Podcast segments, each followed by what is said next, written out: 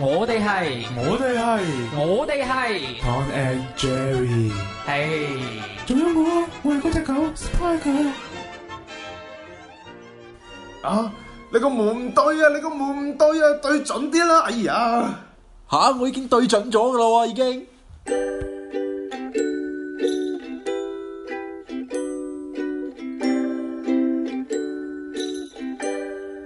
君の優しい目と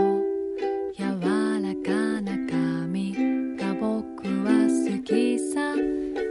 Hello，大家好啊！歡迎大家收聽我哋嘅齋齋齋齋托電台，係，我係你哋嘅節目主持人阿 Tom。冇錯啊！我係你個節目主持人 Jerry。我相信咧，你哋聽到剛剛個開頭咧，肯定以為呢期係鹹濕節目啦。係啦，梗係其實佢係唔係一個鹹濕節目，而且係一個非常之正經，而且經典同大家息息相關嘅一個話題嚟嘅。係啦，咁啊喺節目開始之前啦，即係呢期節目咧都算係叫我哋係誒二零一八年嘅第一期節目啊，誒、第一期錄嘅節目應該啊第係一期錄嘅節目，係咁啦啊同大家誒。拜翻個早年，大家個早年 先啦，係啊好，嘢二零一八年啊，祝大家誒呢個新年快樂啦，身體健康啦，係嘛？咁祝大家年年有今日，歲歲有今朝。係啊，咁啊，講下我哋今期嘅節目講咩啊？其實 OK 今期節目咧就唔係好似大家諗嘅嗰種咁污穢嘅嘢啦。冇錯，我哋今期嘅話題就係你嘅督門同我嘅督門都唔對，點結婚咧？冇錯。係啦，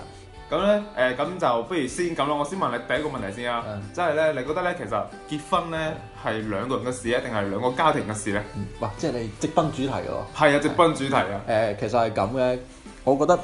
結婚誒、究竟係兩個人嘅事定係兩個家庭嘅事？咁、最主要取決嘅就係嗰兩個人究竟有冇 Q 錢，可以，即係你個男同埋女，你兩個人究竟足唔足以去支撐喺一段婚姻所需要嘅嘢？嗯譬如買樓啊、買車啦、呢個係最基本嘅。嗯，咁當然啦，雖然話依家好多嘅年輕人買房，誒、係都要靠父母或者靠雙方父母，嗯但係其實亦都有相當一部分你係可以靠自己去打拼出嚟嘅。嗯咁我覺得誒、如果你係想做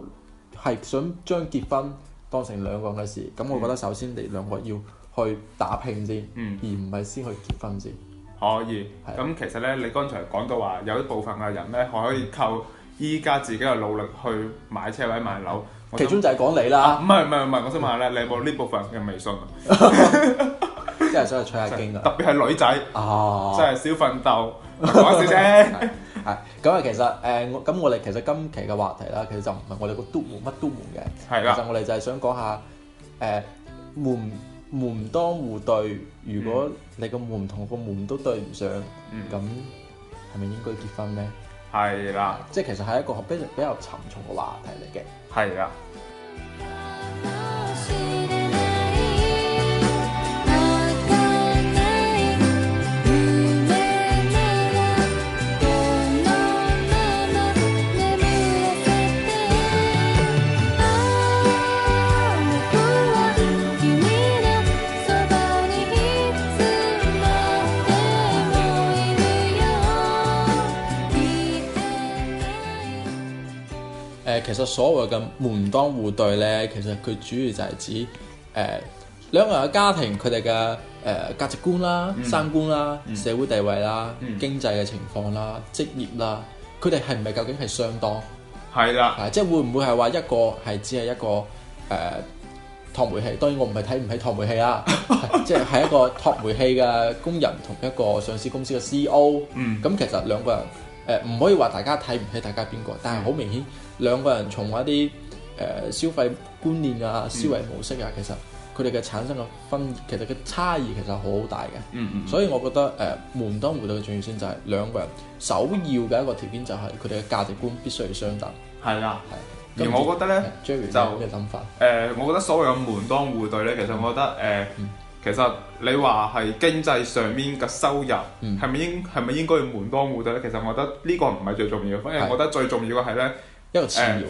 係啦，即係我覺得最重要嘅係咧，你哋雙方嘅睇法嗯係咪最係咪最重係咪係一致嘅？即係例如誒、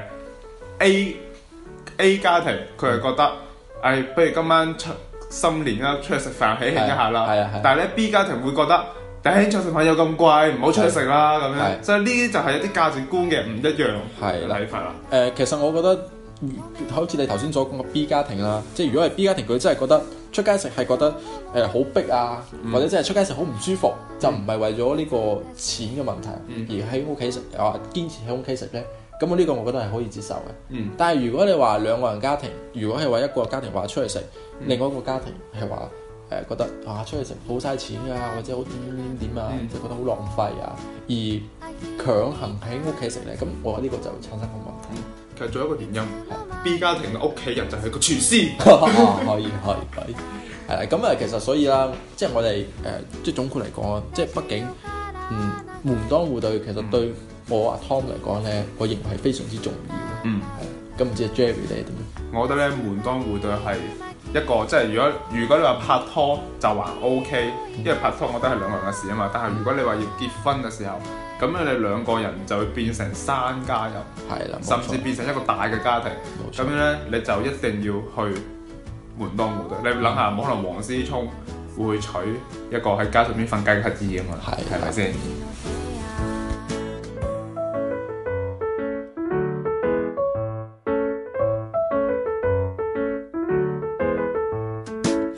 僕があげた小さな羊のぬいぐるみは今でも君の部屋にあるのかい君の瞳の中 O.K. 阿湯啊，係我想問下你咧，剛才我哋討論咗咁多啦，咁想問下咧，即係你嘅朋友咧，啊有冇啲門當戶對嘅故事可以分享俾大家聽？誒門當戶對嘅故事就冇咩特別啦，啊就分享一個門不當戶不對嘅故事。哦，可以，係啊，咁啊誒同大家舉個例子啊，咁阿 Tom 有個朋友啊，佢唔係叫 Jerry 啊嘛係，就係叫 Jerry 啊，係咪講笑係啫？另外一個 Jerry，肯定係唔即即即認真嘅就係一個誒、我嗰個朋友啦，佢叫小明啊，即小明係佢真名嚟嘅，哦啊可可以以話埋俾你知，大家佢係真名嚟。咁啊，其實小明嘅家庭咧，其實都係誒唔算話太有錢啦，但係屬嗰種小康嘅水平啦。嗯啊，屋企可以俾到佢有車有樓啊。但係小明嘅女朋友女友咧，佢屋企就比較誒、差少少啦。嗯就係佢屋企就係住嗰種比較老式嘅舊。啊，當然我講到呢度就係、我只係想針對問題，就唔係話針對誒睇唔睇小明嘅女朋友，我絕對係冇咁嘅意思先啦。嗯誒咁啊，有一日咧就講個故事啦，就係、有一日小明佢女朋友嘅爸爸就生日，咁啊小明就話咧就話請佢哋出去食飯啦。嗯咁其實喺小明嘅呢個城市，一個二三線城市嘅地方，其實就算係幾個人一齊食一餐飯，最多最多咪就係幾百蚊、兩三百蚊嘅事咯。但係小明佢嘅誒，即係講到話好堅好堅決話，小明係會請佢哋全家一齊出去食餐飯嘅。但係小明女友嘅屋企人咧就不停咁堅決，非常之堅決話一定要喺屋企食，嗯而且最重要嘅就係小明女友佢屋企人佢爹哋媽咪啦，佢嗰日其實都係要上班嘅。嗯大家都知啦，啊因為依家冬天咁六六點鐘落班，正常都個幅度落班咧，咁天都黑晒啦嗯。佢哋係要落咗班之後，天都黑晒，然之後再去去街市買餸，嗯而且仲要唔俾小明去斬料。咁啊，小明覺得啊、小明去佢哋屋企食飯，咁誒、呃小明自己斬料會唔會咁好咧？畢竟個門都係客，冇係錯，咁，所以啊導致佢哋堅咁小明女友嘅誒誒佢媽咪啦，就堅決係要翻屋企住，咁、搞到大費周章。所以佢哋會覺得誒，俾、小明嘅感覺啦，就係、小明會覺得佢哋誒會覺得喺出面食好浪費錢，而且覺得誒。呃佢哋又小明又會覺得一直小明自己俾錢，會唔會搞到佢哋唔好意思？而如果叫女朋友屋企俾錢，佢哋又會覺得係一個負擔嘅，哦。係啦，即係咧，其實成件故事咧就係小明咧就想請佢哋屋企，即係想請佢條女嘅屋企人出去食飯，但係咧佢哋屋企人咧就好驚陷入一個局面，就係咧要小明俾錢又唔好意思，係啊如果要自己俾錢好似又又太過貴咁嘅意思，係一種負係擔係啦啦，所以咧就一定要無論嗰晚幾夜落班都一定要煮飯食，係啦，所以就會覺得誒、因為如果小明佢佢女朋友嘅屋企人咧，如果唔係上班咧，咁其實我覺得都係正常嘅。但因為佢哋要上班，咁、又要周居流動去買餸，又要翻嚟煮，煮到餐飯其實煮到 OK 出嚟都已經七點幾八點幾啦。嗯嗯咁啊，其實對嚟講，其實係非常之野嘅，嗯係咯、咁我所以覺得就會呢種係就係一種價值觀嘅唔一樣咯。嗯而小明屋企其實誒、呃譬如小明佢老豆老母過生日啊，咁、嗯其實小明都會覺得話啊出去食食餐飯都唔會好計，出去食個西餐。咁、嗯我覺得係誒呢個係好正常。佢哋小明屋企人更加唔會拒絕咯，而且係會好開心，懷住一個好好愉悅嘅心情去同佢哋食飯咯。嗯嗯係啦、 ，OK，係你你咁樣嘅話咧，其實我有一個問題想問咧。就係想睇下呢個問題。阿 Jerry 你有咩睇法呢？係啦，即即係咧，佢即係我覺得咧，咁樣嘅話咧，其實會唔會係佢哋係？誒咁咧，其實我有一個問題咧，想問下咧，其實係咪真係誒、小明個女朋友屋個屋企人咧，係咪真係有道好拿手嘅小菜咧，要煮俾小明食先？啊，咁我呢個就唔知啦，啊因為係小明唔係我啊。係啦，係嗯咁其實咧，我對佢哋呢一個睇法嘅話咧，即係如果係單單係呢一件事嘅話咧，其實我覺得誒、嗯有即係可能會有小明咁樣諗咁樣嘅諗法，嗯但係咧，我覺得如果齋係一件事嘅話咧，就唔會話睇出太過多咩咯。嗯但係我覺得咧，如果係誒、真係係咁樣，即係例如誒、小明屋企人覺得呢個係冇完全冇問題嘅，但係咧佢哋佢小明女朋友嘅屋企人咧。嗯就反而覺得呢樣嘢會陷入一個好尷尬，或者嗯係、甚至係成為佢哋負擔嘅一個局面嘅嗯話咧，我真係覺得佢哋兩家人就算以後喺埋一齊咧，嗯問題會更加多啊。或者咁啊，即係如果你覺得一個呢、個故事睇唔出，或者再可以分享多小明嘅另外一個即係故小事，明仲有故事，係仲有一個故事都係比較經典嘅即。係小明咧，除咗從我哋幼稚園一一一直有故事發生，到到依家係都係有故事，係因為小明同我哋好熟啦嘛。 冇 錯。咁啊，講下小明啊，即係嗯誒有一個週末啦，就小明咧就同佢女朋友嘅媽咪。嗯誒佢一齊去出香港，嗯就去玩嘅嗯，咁啊就唔住嘅，就係即日來回嘅。嗯咁啊，中午大家食咗餐自助餐啦，即嗯係喺香港食咗餐自助餐，然之後就一直喺度玩啦，就一直玩到喺香港玩到大概晚上嘅時間，嗯去到晚餐嘅時間。嗯咁啊，到咗晚餐時間啦，咁啊，小明就話：咦，不如去食飯咯。嗯，但係因為小明都誒、呃、會驚話會唔會誒、呃香港消費貴，係因為中午已經食咗餐比較高消貴費嘅自助餐係。高消費嘅自助餐啦。咁咁其實小明俾錢其實都係冇問題嘅。嗯，小明嗱，從呢個故事睇出咧，小明真係好撚有 錢。係啊，咁啊，小明就會擔心，哇，會唔會覺得？因為自從經過咗食飯嗰件事之後咧，小明都會有呢啲咁嘅顧慮啦。嗯咁但係小明就話：，誒、不如即係去食飯啦。咁如果拍貴嘅話，咁不如大家去買啲小食食啦，即係譬如香港嗰啲咖喱魚蛋啊、嗯飲牛雜啊呢啲啦嗯。但係咧，小明嘅女朋友嘅媽咪咧嗯就話唔食，就話唔肚餓，嗯堅決唔食，無論。無論小明同埋小明嘅女朋友點樣勸佢媽咪都嗯好，都係唔食，可即係佢以。哋都係話唔肚餓。但係嗰陣時已經係因為已經係去到天黑啦，已經夜晚六點幾七點幾嘅時候，即係去到肯定會肚餓嘅時間係，啊一定會肚餓，因為中間都冇食到嘢，而且、啊而且係小明佢哋咧中午食自助餐嘅時候咧，其實到比比較早嘅時間，十二點就開始食㗎啦。嗯咁、所以就好明顯係覺得誒、呃到到嗰個時候就已經開始肚餓啦。嗯咁、後尾咧就誒、呃小明啦，就同小明嘅女朋友就買咗誒、呃一大碗嗰啲牛雜，其實都幾貴下嘅，嗯都要買咗差唔多成嚿水，而且份量比較多嘅。小明真係好有錢喎，真係。嗯係咁咁誒就就開始食啦，但係佢媽媽就唔點食，嗯即係鉗咗一兩嚿啫。我唔知佢係真係唔中意食啊嗯，定係話想留多啲俾我哋食。嗯因為其實即係我知道佢係一番好意，嗯但係如果佢係咁樣留多啲俾我哋食，咁導致到我哋其實對小明嚟講咧，其實小明個心係好唔舒服，因為佢哋玩到覺得好尷尬嘅，係啦。係啦，啊即係唔知你會唔會咁覺得？即係就呢個問題嚟講。其實我覺得咧，如果係咁樣嘅話咧，誒、嗯除非你話嗯你真係唔肚餓咯，但係如果你話係基於小明佢呢個條件嘅話咧，係即係呢個環境嘅話咧，我覺得佢誒、即係小明女朋友嘅阿媽咧，可能因為呢樣嘢佢買咗，佢驚你哋自己食唔飽，嗯之後咧再要買多份，再要嘥錢嘅時候，又會陷入一個好兩難嘅局面，係啊所以就俾你食嘅話，我覺得會更加之真係尷尬。係，即係誒、呃即係我知道佢嘅心係為我哋好，但係其實對雙方嚟講其實都唔好啊嗯嘅。咁但係咧，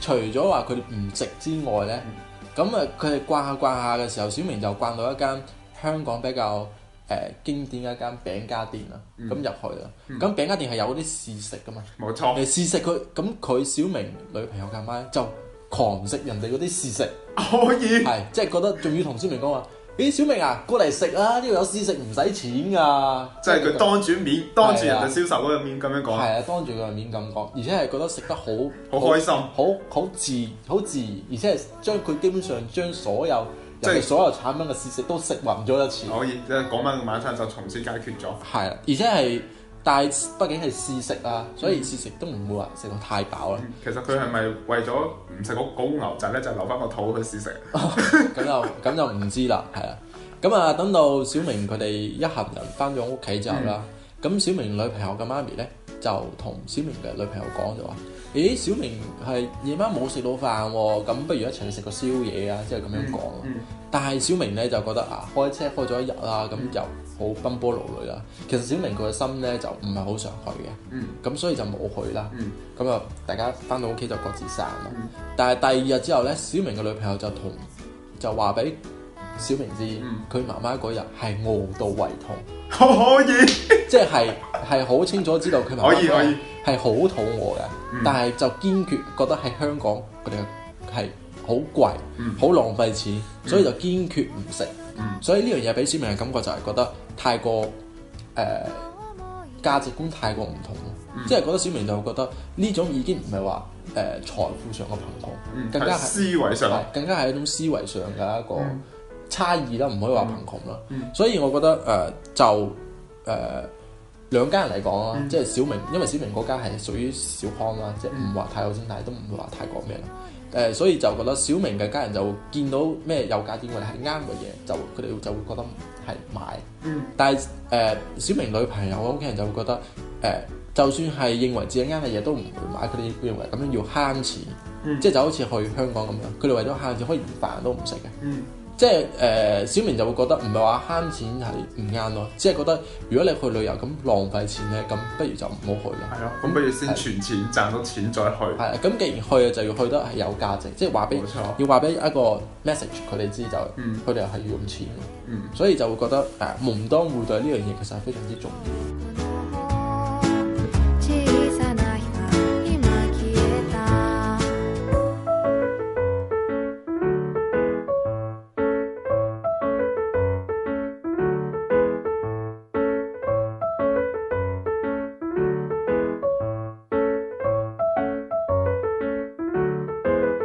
係，其實即係我覺得咧，即係聽咗小明誒佢同佢女朋友兩家人即係嘅故事之後咧，其實我覺得咧誒、如果小明嘅屋企人真係同佢女朋友嘅屋企人結咗婚嘅時候咧，其實我覺得多多少少咧都會有啲價值觀上邊嘅矛盾會出現，係即係例如假設佢哋兩個兩家屋企兩家屋企人一齊去旅遊，嗯咁就會陷入一個非常之尷尬嘅局面，就係、小明屋企人話要出去食嗰家農家菜，嗯但係咧小明女朋友嘅屋企人就因為覺得，因為可能會驚誒、呃陷入一啲要俾錢啊嘅局面，嗯就話堅決都唔去。你知道，如果去旅遊大家一齊玩，你突然之間有一家人話唔去嘅時候，個環境就係好撚尷尬。係真係，係因為因為誒嘅、感覺就係、咧，即係譬如兩家人一齊食飯嘅時候啦，咁、可能會有一家人會覺得誒、即使係另外一家有錢，佢哋每一次請你都好，即係每一次請對家都好，咁其實對對對面嗰家人嚟講咧，其實都係。都唔會唔好意思嘅，因為每次人哋請你，咁你總要請翻人哋一次啦。係啊啦，冇錯。但係有時候覺得，如果係話即係雙方經濟壓力太大嘅時候，即係差異太大嘅時候咧，咁會導致被誒嗰、家稍為經濟能力唔好嘅嗰家去請翻佢哋，其實對佢哋嚟講係有少少負擔喺度嘅，冇錯，所以就會產生呢個差異嗯係。但係如果佢哋唔去咧，就會覺得好似好好唔俾好唔面。俾面，係啦啊。誒，咁我想問下你最後一個問題啦，即係如果你作為小明嘅女，唔係你作為小明嘅朋友阿湯，嗯咁你會唔會勸小明分手咧？誒、圈就唔會嘅，啊即係我就唔即係朋即係呢個寧教人打，即係莫教人分妻啦。等陣先，我換個問題先，即係咧，如果你係小小明嘅朋友阿湯啦，你睇會唔會睇好小明同埋佢女朋友咧？誒、我好希望佢哋好咯，嗯睇睇唔睇好就唔知啦。嗯因為畢竟好多問題其實佢哋展現俾我哋睇嘅問題咧，只係表面嘅啫。嗯咁、實際上佢哋一啲比較深度嘅問題，一啲根源性嘅問題，嗯譬如小明 ừ. 兩個人嘅誒、呃、價值觀一唔一樣啊，嗯或者係小明同同佢女朋友屋企嘅關係係點啊，嗯或者小明女友同阿小明嘅屋企人關係又點啊，嗯咁呢啲太深入嘅問題，其實我哋係未了解得到嘅。冇錯，所以我覺得就誒、呃，無論咩情況都好，即係誒覺得誒、呃希望佢哋好咯，就唔好話太過俾啲太多嘅指導性嘅佢哋嘅一啲意見咯，我覺 得。冇錯係所以，OK。咁如果聽到我哋呢一期節目嘅聽眾，因為小明大家都好熟啦，你係我唔信你哋數學數學題目入邊冇佢，係啦，所以呢唔單止數學啊，即係語文、數學、物理、化學，乜 Q 都有㗎。係啦，哦所以咧就小明就陪伴咗我哋童年到依家咁耐啦。咁佢依家仲未結婚嘅時候，見遇到咗呢啲咁嘅問題，咁你哋又有咩建議可以俾到小明呢？係啦，咁啊，各位有什麼建議就可以喺我哋嘅微信公眾號上面留言啦。係啦我，哋微信公眾號係幾多啊？啊係叫做齋 talk FM，你哋可以自己搜索一下嘅。係啦，咁啊，今期嘅節目咧就到呢度啦，係啦，咁下期節目再見，拜拜。拜拜。 「君に